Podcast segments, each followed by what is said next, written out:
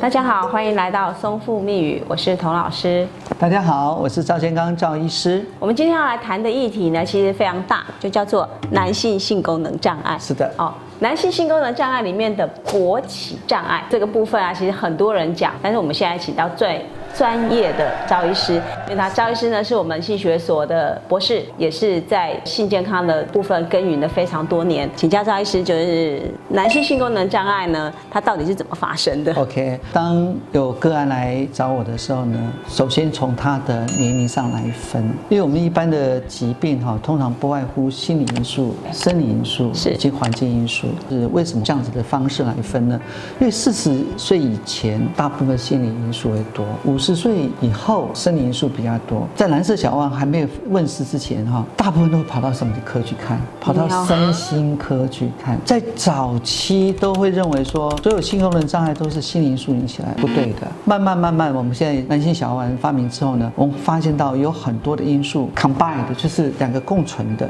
是好，百分之八十以上可能有生理因素的一些影响。年轻人四十岁以前，通常心理因素比较多，它是好好坏坏突然发生的。好，可能是生活的压力、伴侣之间的问题、工作上的一些事件所产生的。但年过半五十百，哎，半百，可能新陈代谢方面的问题，可能很多内外科的问题，我们所谓的三高，糖尿病、高血压、高血脂都是杀手。所以说我那话儿有问题的时候呢，我一定要考虑到有没有一些潜在的内科的一些疾病，我必须要去及早的发现。如果说观众朋友知道你目前的性功能的状况不是很好，我们要先去看一下你到底有没有高血压、心脏病跟这个血管方面的因素。除此之外呢，我们还需要注意什么呢？既然提到是说内科的一些问题所导致的，第一个，我有没有好好的控制我这些疾病，糖尿病、高血压、肥胖，这些都会导致我的血管产生内皮细胞的损伤。换句话说，它血管就会慢慢不通，不通之后，最先表现出来就是什么？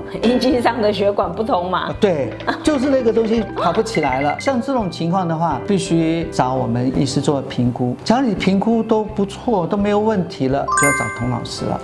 就是找童老师了。问为什么？要不然就是行为上的问题，要不然就是心理上的问题。我们还首先把生理上的问题通通把它排除排除掉。对。排除掉之后呢，我们才会想到说它是不是心理因素所引起来的。所以说这个问题，我们都不得不去重视它。怎么样能能够去自我判别你到底是生理性的性功能问题还是心理性的呢？OK，除了一个年龄上是一个很简单的一个判断之外，其实有个最简单的方式，睡觉的时候，我们有个快速动眼期睡眠，那个时候大部分我们是在勃起的状态。假如说我勃起状态非常好的话，就代表说，哎，我大部分这个勃起功能是没有问题的。原则上，在夜间勃起的话，代表说我还是有少许的心理因素存在。当然哈，这个不能说百分之百了哈，很多的因素是说还要看看它的硬度。交感功能差的人哈，他可能有勃起，但是他的硬度不够。微波用三种东西来比拟它的硬度，黄瓜这是最好的香蕉还分为带皮香蕉跟没有带皮香蕉，最差的菊络。所以假如说我今天是黄瓜啊，都 OK 了，没有问题了。带皮香蕉那勉强接受，只要去皮香蕉跟菊络啊，那你真的要去好好的找我们的一些去处理求方式诊处理方式，嗯，这样子才能够帮助你，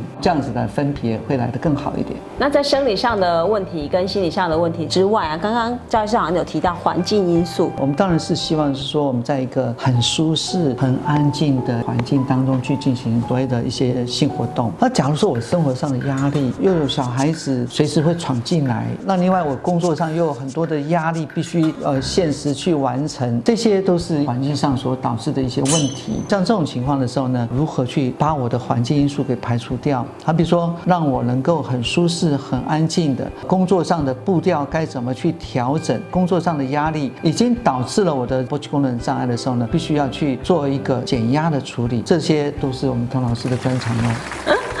功能上有一些问题呢，不能只有考虑到说功能的本身生理的状况，我们可能要考虑的因素不是单纯只是生理，可能会考虑到个人的心理能够接受的耐受力，还有环境会不会造成你这些的压力，这些都是我们必须考虑进去的。接下来还有没有什么样的方式是可以协助他们在性功能上有问题的时候，怎么样去补强的呢 OK，就讲到一个重点了哈。我每次吃饭的时候，很多人就问我说：“哎，赵院长，我要去登山了。”我说：“好，那我帮你准备一下很好的小药丸，让你能够去爬高山，无论是对高山症或是勃起功能障碍都有帮助。”坊间有多种的勃起功能障碍的药物，最有名的是蓝色小药丸、伟哥、西力士、乐肤壮，都是蛮不错的一个治疗的药物。服用这些药物啊，我们可能要注意什么？还是要看这些药物的一些特性，有一些的半衰期是短的，有些半衰期是长的。哦半衰期就是说我服用这个药物，它会在我身体里面作用的时间的长短。哦，半衰期长的，可能它会有什么样的问题呢？腰酸背痛。半衰期短的，可能也会有造成我们对颜色的判别会有一些问题。这三种药物当中，西力式的半衰期最长，它也可以维持到二十四个小时到二十六个小时之间。对因为它半衰期很长嘛。对我可能我事先早一点吃了，它还是有作用的。是我们伟哥乐夫状可能就没有这样子的那么半衰期那么长。通常药物发作的时间可能是二十到三十分钟。我们还是希望有医生来判别你哪些药物是最适合你的。我们很多呃观众可能会有一些心血管疾病，对会不会影响到我的心脏功能？我们都必须要经由你的临床医师来做一个提醒。好，来给你做一个药物的比对，有一些高血压用药、降血脂的药物，甚至有一些精神科的用药，都会影响到我们的勃起功能障碍。综合刚刚赵医师所说的，